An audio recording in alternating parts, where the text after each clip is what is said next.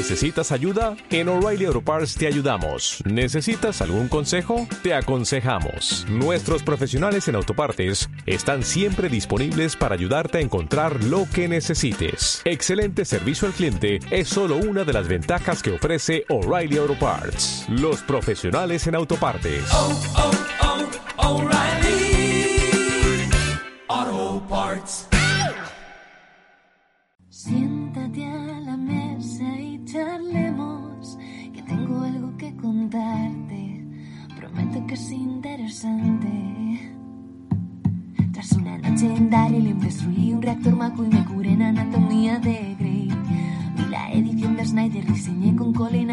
Superman con Nicolas Cage.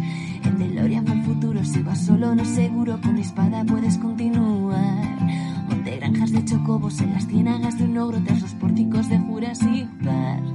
Salvé a Marta del peligro, vi con Goku cataclismos y con Rufio pude cacarear. Dale cera, cera, pule, da igual patatas o dune, nuestra pizza te va a maravillar.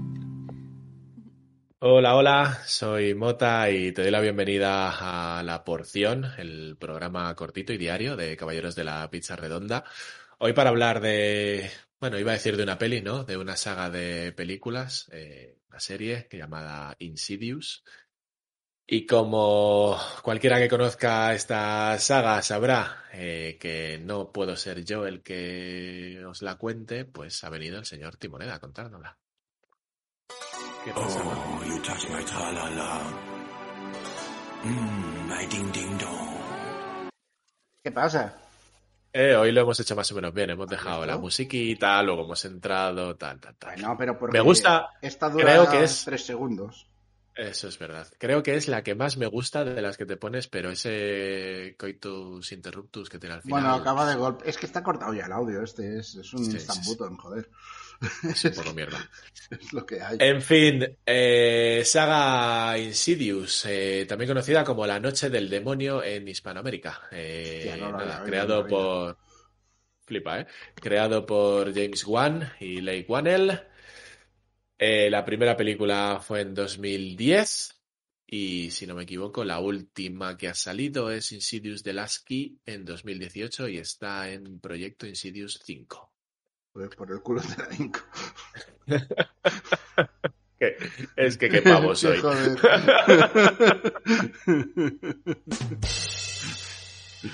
Ay, Dios. Esta humor tumor que tenemos. Eh, venga, dale Insidious, anda, que yo esto, de esto no puedo hablar. eh, tápate los oídos. Eh, a ver. Mira, eh, te voy a contar por qué he acabado viendo esto, porque a mí las pelis de fantasmas como tal, en realidad no me tiran tanto. Porque me parece, por lo general, que son un todo vale, ¿no? Es. O sea, zombies, vale. El zombie tiene unas limitaciones, no está definido. Tiene. Esto lo puede hacer un zombie, esto no. Eh, cualquier monstruo, por lo general, tiene un. Esto, esto entra, esto no entra, ¿no? Una peli de hombre lobos, ¿sabes a qué te puedes atener y a qué no? Las pelis de fantasmas, por lo general, me parecen que son el, el comodín, ¿no? ¿Vale? Es el todo vale de. Pues voy a meter un susto aquí, ¿por qué? Porque, total, son fantasmas. Así que Es el, pueden. el, no- Joker, el claro. Joker del terror, ¿no?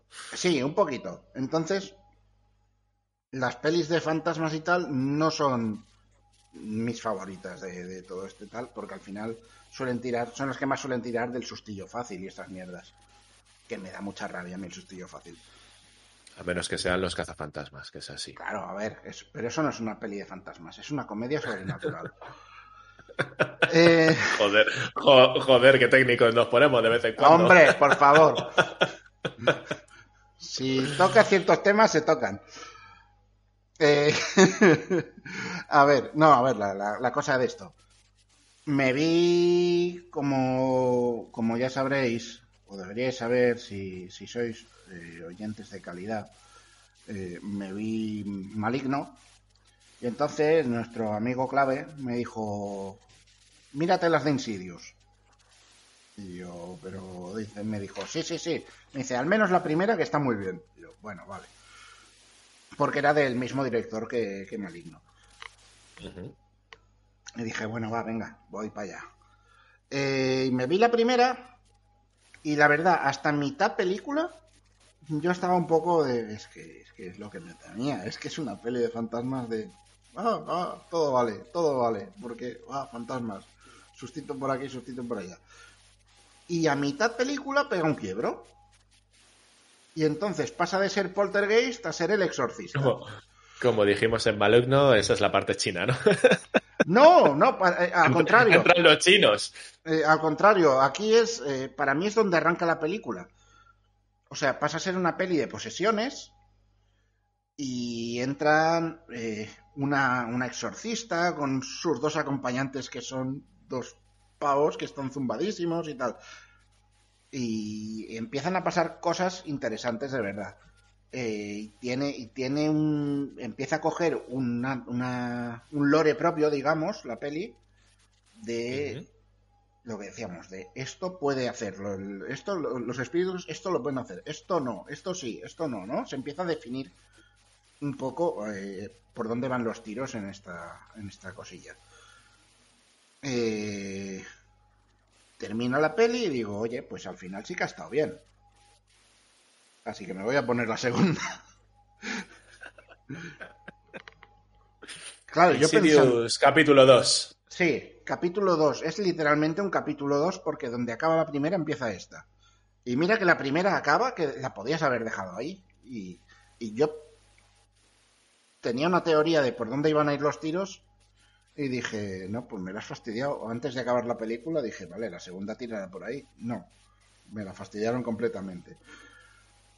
No voy a decir por qué, porque es spoilerazo, ¿vale? Pero, pero yo estaba convencidísimo de, vamos, las secuelas tienen que ir por estos, por este derrotero sí o sí. Y me encuentro con que la 2 arranca tal cual acaba la primera y digo, no, imposible. Pero no, a ver, bien, porque es, eh, sin ser una maravilla de película, que no lo es, enlaza con la primera en cosas que yo creo que no tenían ni pensado que eso enlazara así, ¿sabes? Es- nos hemos marcado un retcon de cuidado, pero oye, ¿y lo bien que queda? O sea, de, de verdad, luego si quieres por privado te lo cuento, porque sé que tú no las vas a ver en la vida, No. pero, pero, pero no quiero estropear la sorpresa porque la verdad es que es bastante guay. Eh, ya te digo, no, típica secuela de ¿está a la altura de la primera? No. O sí. Es, es mejor que la primera mitad que la primera, pero peor que la segunda mitad de la primera, ¿no? Vale. Vale.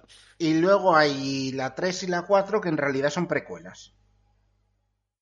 Pues la 3, si no me, si no estoy equivocado, se llama capítulo 3 también. Y Era ya la capítulo 3, cuarta... pero se podía haber llamado capítulo 0.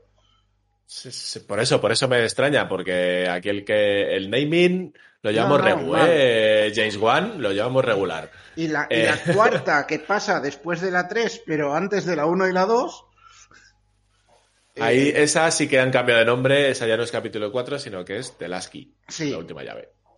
Y la 4, la, la- la verdad, la cuarta sí que me pareció poco que no había por dónde cogerla. Lo que estoy viendo aquí en, en Wikipedia es la es que es la peor valorada de las cuatro. Y, y con razón.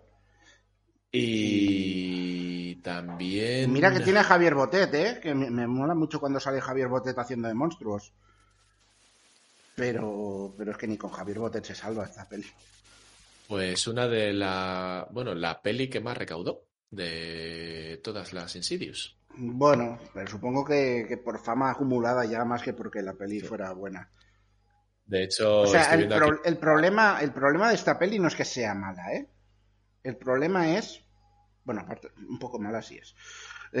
pero, no es pero no ese es el problema de la peli, porque al final eso se lo puede sacar a cualquiera de las secuelas, de decir, un poco mala sí es. La cosa es que la cuarta en concreto es una película que muchas veces parece que no sabe ni la propia peli lo que está haciendo. Y, y la joder, con lo bien que estaban hiladas las otras, parece como que esta vuelvan a ser un puñado de, escenas y de cosas que tiene su girito y todo, la, la 4, pero ese girito que es interesante como concepto no compensa que parezca que sean escenas al tuntún un poco a veces. De... O sea, eh, la última llave y. Mini spoiler. Eh, Javier Botet hace de un monstruo con, que, que tiene llaves y es como, oh, vale. ¿Y por qué tiene llaves? ¿Qué representa esto? No viene a cuento de nada en realidad ese diseño de monstruo, más allá de que la peli se llama La última llave. Pero no, no, bien- no tiene ningún sentido. Entonces, aún así, joder, si te has visto las otras tres la puedes ver, ¿eh? Javier Botet, que es un personaje de mucho cuidado, ¿eh? Le- eh, además, justo eh, hoy estamos, en el día en el que estamos grabando, pues ayer descubrí un programa que seguro que eh, probablemente tú conozcas, se llama Comedicon, que No, no lo seguramente, pues seguramente extienda un poco esto en alguna porción algún día, porque me está resultando bastante curioso. Es un formato late night hecho en un garito en Madrid y, y lo graban en ese momento y llevan siempre un invitado. Pues eh, en uno de los programas está, está este señor y va contando un poquito las movidas de pelis y tal, pero vamos, que es muy rollo coña. Es, es un, eh, Comedy Con es un programa, eh, es un late night friki. Está chulo, está curioso. Pero vamos, que me, que me ha recordado por, por lo de Javier Botet. Eh, de lo que decía yo antes de, de la, ay, de la taquilla, es la caña, porque esta, esta saga está saliendo mega rentable. O sea, la película que más ha costado son las de las últimas, capítulo 3 y The Last Key, que han costado 10 millones cada una. Pues todas han recaudado, eh, si no por encima, rondando los 100 millones. La primera fueron 97 millones con un presupuesto de un millón y medio. La segunda, 162 millones casi con 5 millones de presupuesto, 112 millones con 10 de presupuesto la tercera y 167 y medio con 10 de presupuesto la, la cuarta. Es que, a ver, si no O me que- equivoco, esto lo produjo Blumhouse. Sí, es de Blumhouse. Y Blumhouse suelen hacer cosas con muy poquito presupuesto, pero buen resultado. Y yo qué sé, es de Blumhouse. Pues Insidious es una de ellas. Así que, bueno, pues nada, para los fans de Blumhouse, los fans de terror, los fans de fantasmas, eh, un poco más controlaicos que lo que se acostumbra, pues aquí está la saga de Insidious que, que te ha explicado. No, he dicho lo de buen resultado, pero me acabo de acordar de las últimas que hicieron con Amazon, que vaya bodrio también, ¿eh? pero bueno, que, que tienen, tienen cosas eh, que, tienen cosas bastante chulas Blumhouse. Y se, sa- se salen de lo normal un poco, al menos. Bueno, pues nada, pues eh, hasta aquí la porción dedicada a la saga Insidious. Y, y más que vendrán dedicadas a otras cosas. de otras cosas. Y ya sabes que puedes seguirnos en Instagram y Twitter y en caballerosdelapizarredonda.com. Un placer, como siempre, y nos vemos en la siguiente porción. Adiós. Adiós. thank you